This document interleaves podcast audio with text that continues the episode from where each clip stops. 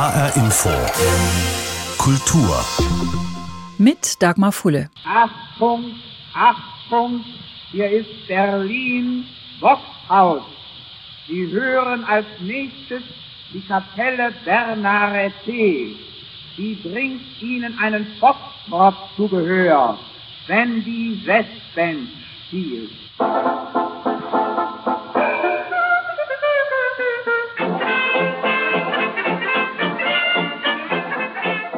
Das Tanzorchester von Bernard E.T., aufgenommen am 1. April 1925. Und damit sind wir schon mittendrin in den goldenen 20er Jahren, wie sie gern genannt werden.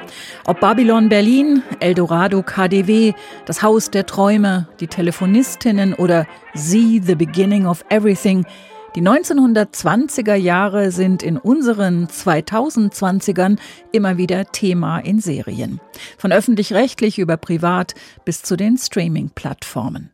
Die vierte Staffel von Babylon Berlin startet am 8. Oktober auf Sky und kommt im neuen Jahr dann auch ins erste. Sie basiert auf Volker Kutschers Roman Goldstein. Wie würden Sie mit Verrätern umgehen? Bestrafen. Mit dem Tod?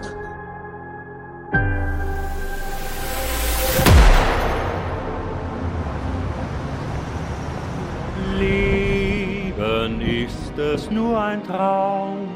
Es gibt einen neuen Fall. Der erste Mord des Jahres. Schön wär's, ich glaube kaum. Der Mann hat den ganzen Ringverein, der ganzen Stadt, jede Menge Freude bereitet. Dass es wahr ist. Wer ihn umgebracht hat, wird sich die Unterwelt zum Feind machen. Auf die neue Zeit! Extrablatt. Bandenkrieg bricht aus in Berlin. Brutale Morde in Kreuzberg. Berlin im Blutrausch. Schwingt die Hüften. Die Stadt fiebert mit euch. Grüße nach Moskau, Paris und nach Wien. Wir winken euch zu. Alles kommt nach Berlin. Alles schrill, jeder will. Allen war immer klar, dass wir verrückt sind.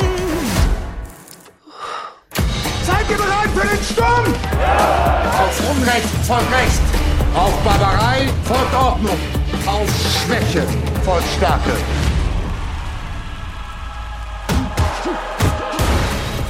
Ich will Vernichtung. Sprichst du von Gefühlen gegenüber der Welt oder gegenüber einem Menschen? Das ist kein Mensch, Pater.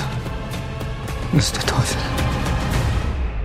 Pass auf, weil man sehr leicht vergisst.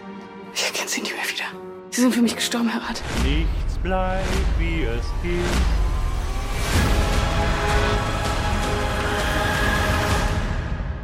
Gerion, bereit für die nächste Sitzung?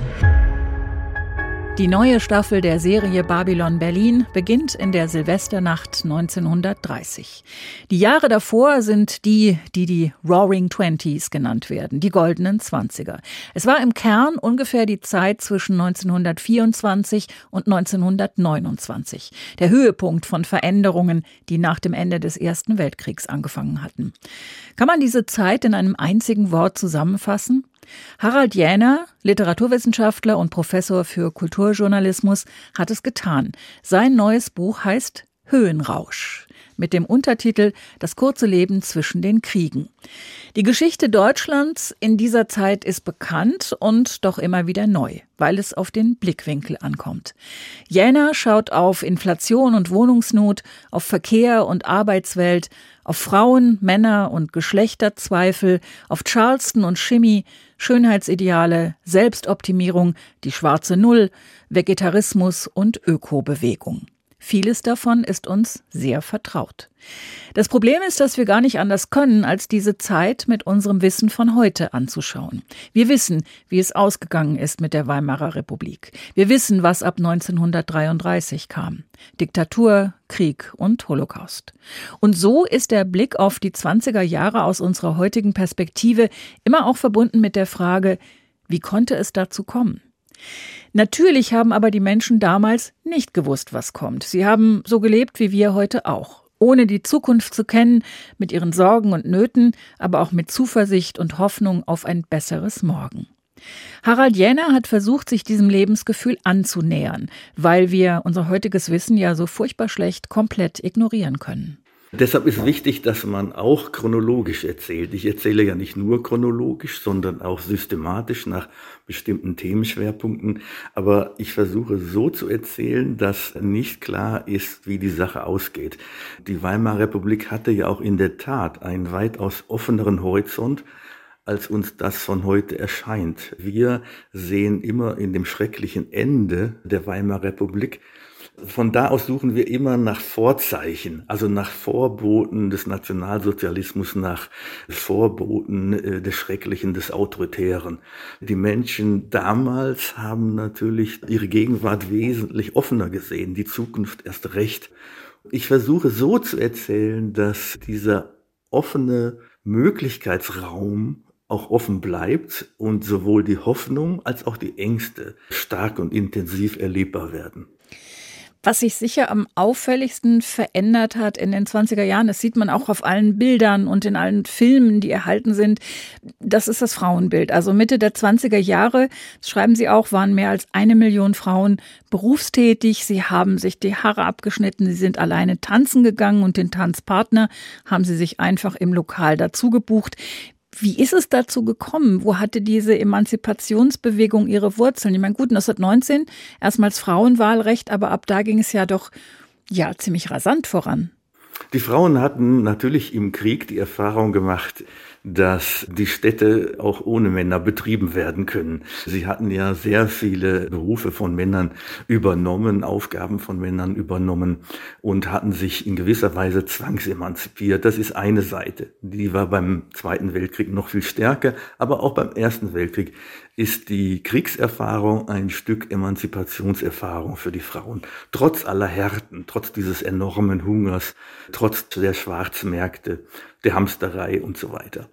Der zweite und wichtigste Grund für die, diese enorme Frauenbefreiung sind die neuen Jobs. Die Verwaltung nahm enorm zu. Es gibt diese Großraumbüros, es gibt das Fernmeldewesen mit diesen vielen Frauen, die in den Fernmeldeämtern arbeiten, so als lebende Verbindungskabel und die einzelnen Teilnehmer miteinander verstöpseln. Und dann diese Hunderttausende von Stenotypistinnen und Sekretärinnen, die diesen plötzlich aufgeblähten Verwaltungs- und Bürokratieapparat auch in den Unternehmen bewältigen müssen. Das sind zum Teil gewaltige Großraumbüros, da sieht man ein Schreibtisch neben dem anderen, 100, 200 Schreibtische und in der Mitte steht ein sogenannter Aufsichtsherr. Ein Mann. Alles andere sind Frauen und ein Mann steht da und passt auf, dass die Frauen nicht miteinander schwatzen. Und da sieht man schon diese Janusköpfigkeit der Frauenemanzipation damals. Es gibt plötzlich die Chance zur Unabhängigkeit durch das Einkommen, das man hat, aber man hat auch wieder autoritäre Verhältnisse zwischen Mann und Frau, einseitige, ungerechte Rollenverteilung, geringere Löhne. Die Männer sind die Aufpasser und die Frauen müssen diese enorm harte Arbeit an den Schreibmaschinen machen. Und das war körperliche Arbeit. Das ist ja nicht so ein leichter Computer wie heute, sondern wenn man mal sich an so eine alte Schreibmaschine setzt und dann diese Walze mit dem kleinen Finger hochstemmen muss, damit man an die Großbuchstaben kommt, das ist richtig harte Arbeit, also für die Hände. Das muss man mal ausprobieren. Und ich habe es ausprobiert und das, da, dadurch weiß ich, ich habe viele Erfahrungen eben auch gemacht, indem ich mich da wirklich reinversetzte. Was heißt das, damals Sekretärin zu sein? Wie waren überhaupt die Reaktionen in der Gesellschaft, also gerade auch in der männlichen Gesellschaft, auf dieses neue Selbstverständnis? Sie beschreiben, das hat mich fast ein bisschen überrascht, äh, zum Teil eine regelrechte Dämonisierung von Frauen, auch Frauenhass. Ja, die Frauen traten natürlich in neuer Weise auf, selbstbewusst. Sie gingen alleine aus, in Gruppen oder auch wirklich ganz alleine. Das war eine ungeheure Provokation, dass man als Frau alleine tanzen gehen konnte. Also im Haus Vaterland, diesem riesigen Vergnügungspalast am Potsdamer Platz in Berlin, gab es sogar eine Kinderaufbewahrung, wo man seine Kinder abgeben konnte zum Tanztee um 5 Uhr nachmittags und ging dann als Frau alleine tanzen, nahm sich ein Gigolo, einen Eintänzer, den konnte man quasi mit dem Wein oder dem Kaffee auf die Rechnung setzen und der forderte einen dann diskret auf. Das waren meist ehemalige Offiziere mit glänzenden Umgangsformen und die konnte man als Frau nun so ein bisschen rumkommandieren. Auch das war natürlich ein Stück Emanzipation, sehr provozierend nach außen gekehrt. Und die Männer waren provoziert. Es gibt sehr viele Frauenängste damals, also Angst vor starken Frauen. In der Literatur gibt es viele Fantasien über Frauen, äh, die gewaltsam werden gegen Männer, gewaltsam Sex. Es gibt einen enormen Hass, der hauptsächlich herrührt vor der Angst gegenüber diesen neuen, starken, selbstbewussten Frauen. Die Oma trägt jetzt einen Bubikopf. Mit 70 Jahren schnitt sie ab den Zopf. Sie tanzt und dreht sich nur im Schimmelschritt. Da kann der Opa nicht mit.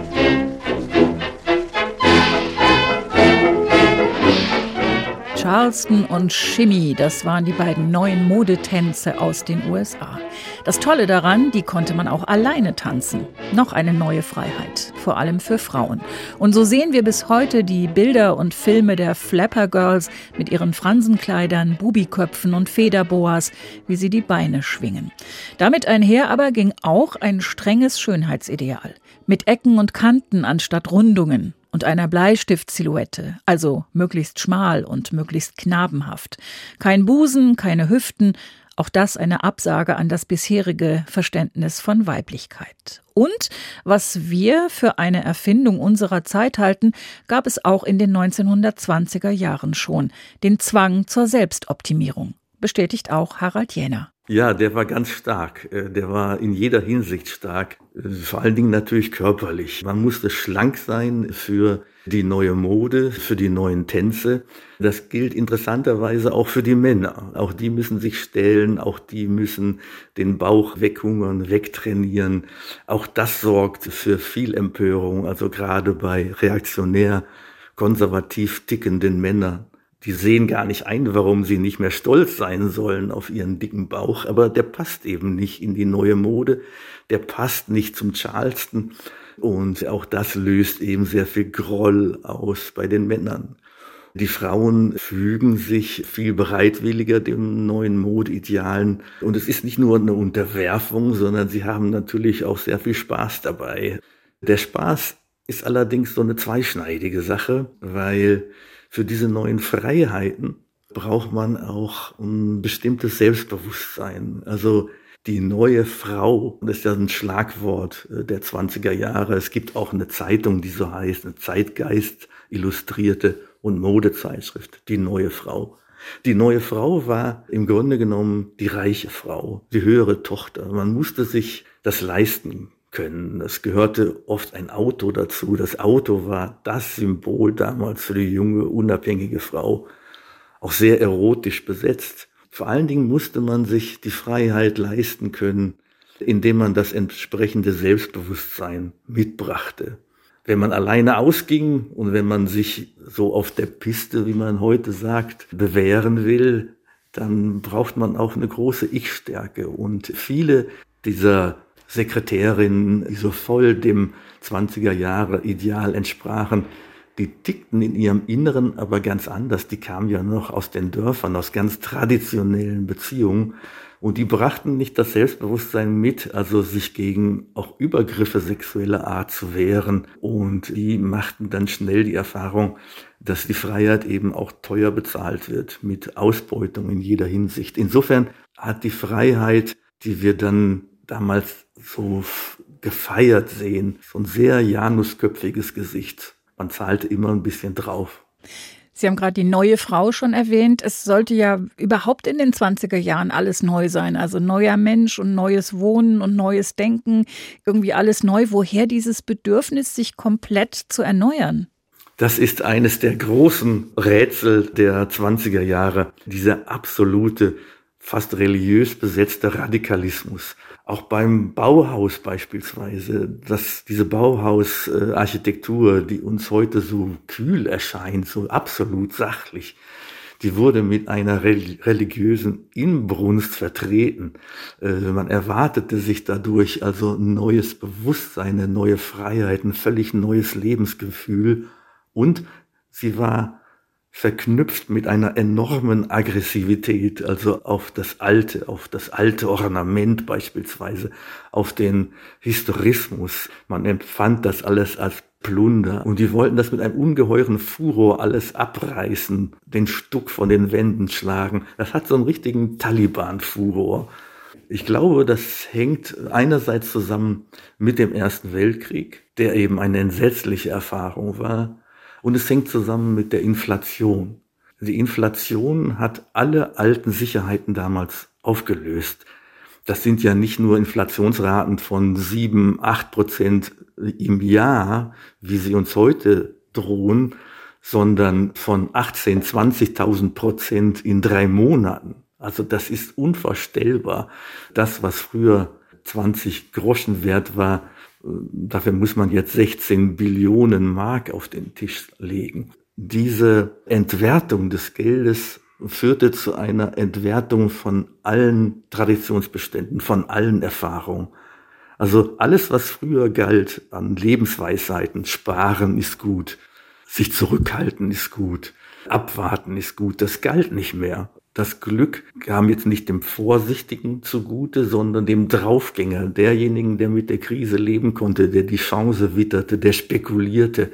Und das führte dazu, dass man alle inneren Traditionsbestände loswerden wollte. Man wollte auch das, was man an Vergangenheit in sich trug, loswerden. Und so kam dieser Radikalismus auf allen Gebieten, auch in ganz widersprüchlichen Ideologien zustande.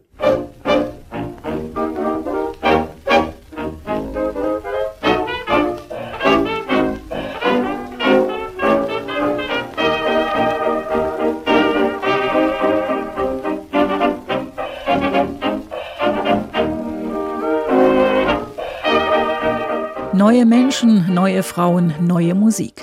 Riesige Tanzlokale. Vergnügen ohne Grenzen. Wer von den goldenen Zwanzigern spricht, spricht meistens von Berlin.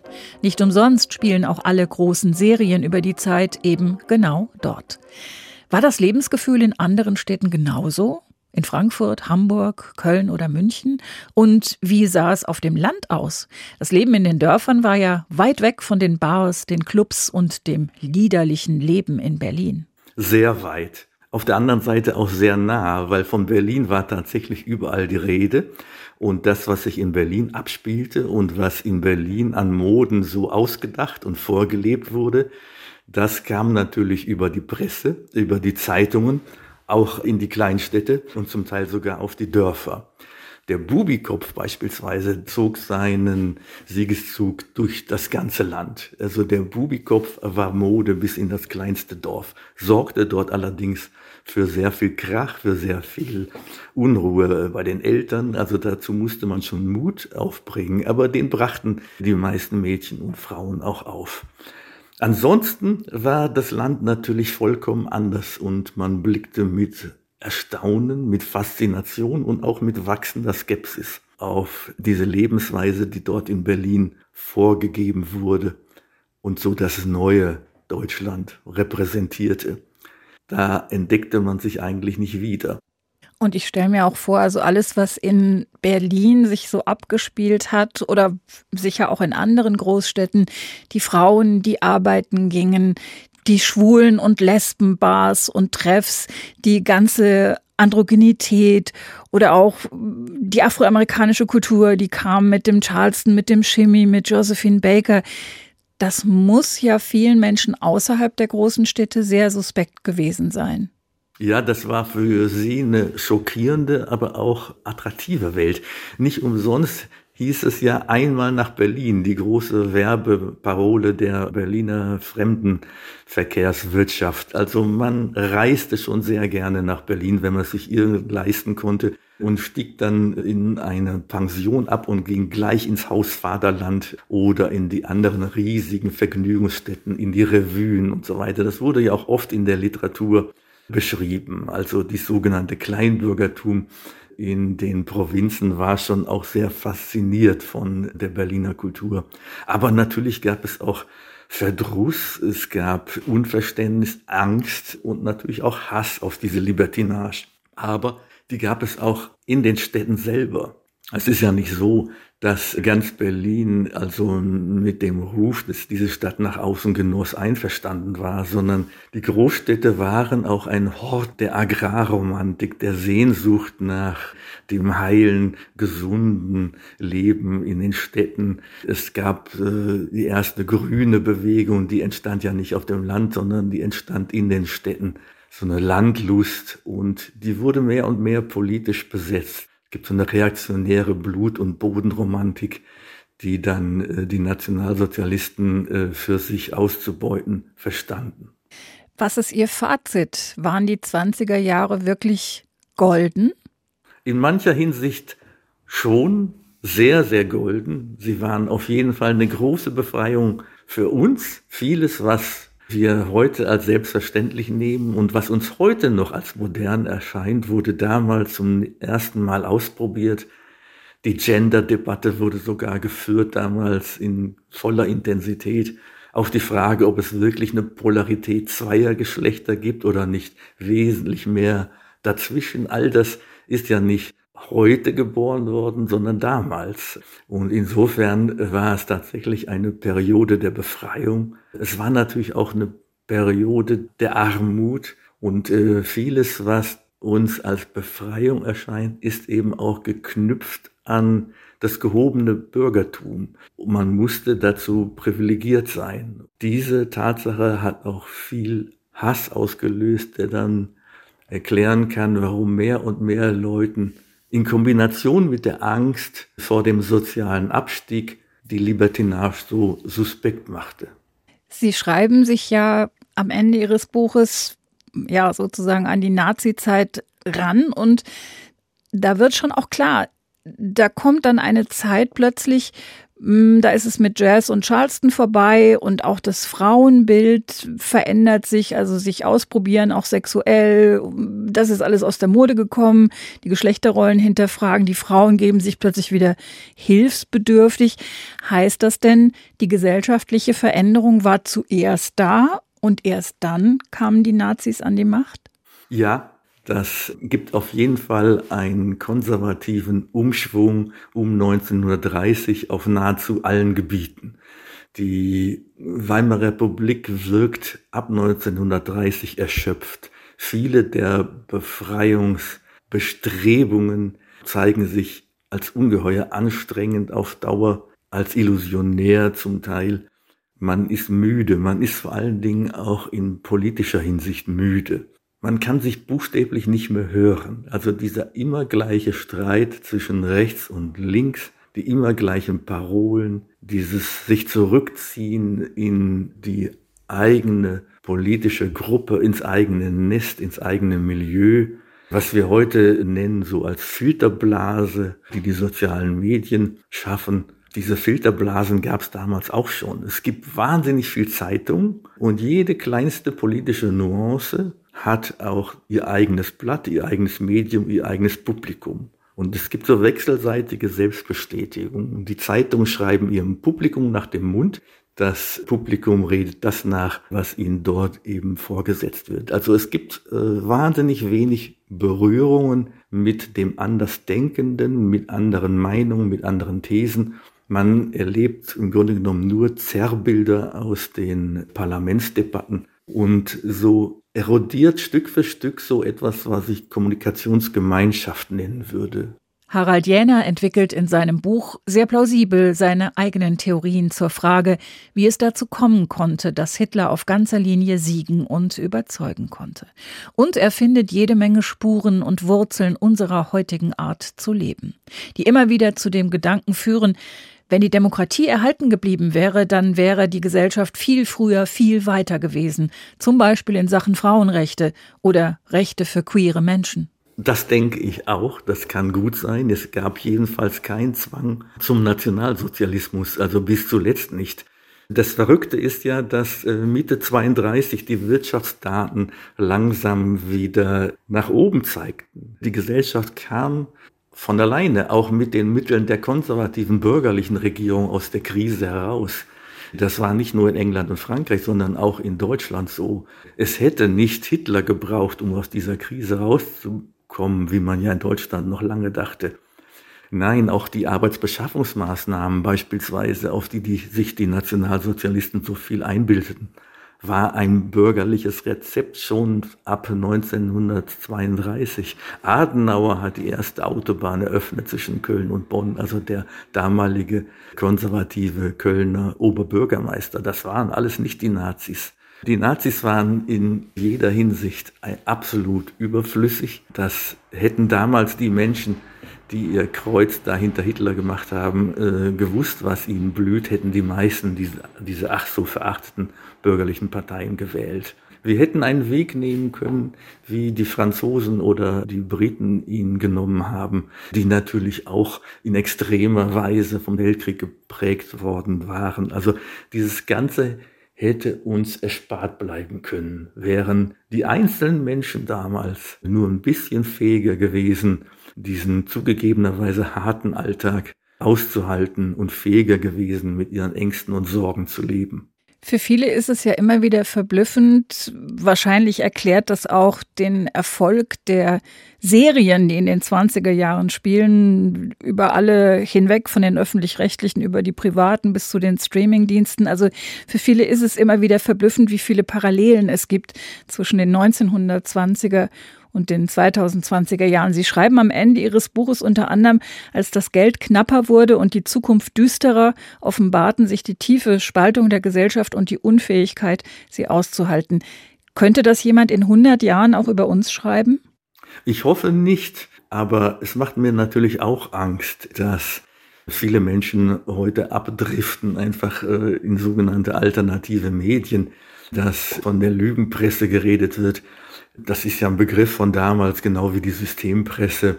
Es macht mir aber auch Angst, das will ich jetzt nicht nur auf die rechte Seite schieben, dass bei uns äh, die Bereitschaft fehlt, sich mit anderen Meinungen in vernünftiger und fairer Weise auseinanderzusetzen.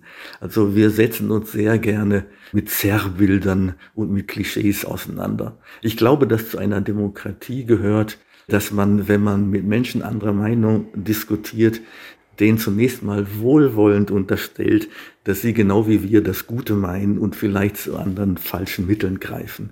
Aber diese Bereitschaft, also wohlwollend das Positive zu unterstellen, auch dem politischen Gegner, die geht bei uns zunehmend verloren. Stattdessen versuchen wir immer zu entlarven. Also wir sehen immer das Allerschlimmste. Wenn bei uns einer beispielsweise etwas Rechtes äußert, was uns nicht passt, sehen wir sofort den Rechtsradikalen. Im Rechtsradikalen sehen wir sofort den Nazi. Und dann versuchen wir nur noch zu entlarven, Stellen zu finden, die unsere These äh, untermauert und packen ihn dann in diese Schublade. Und genau dieses passiert natürlich un, äh, umgekehrt genauso.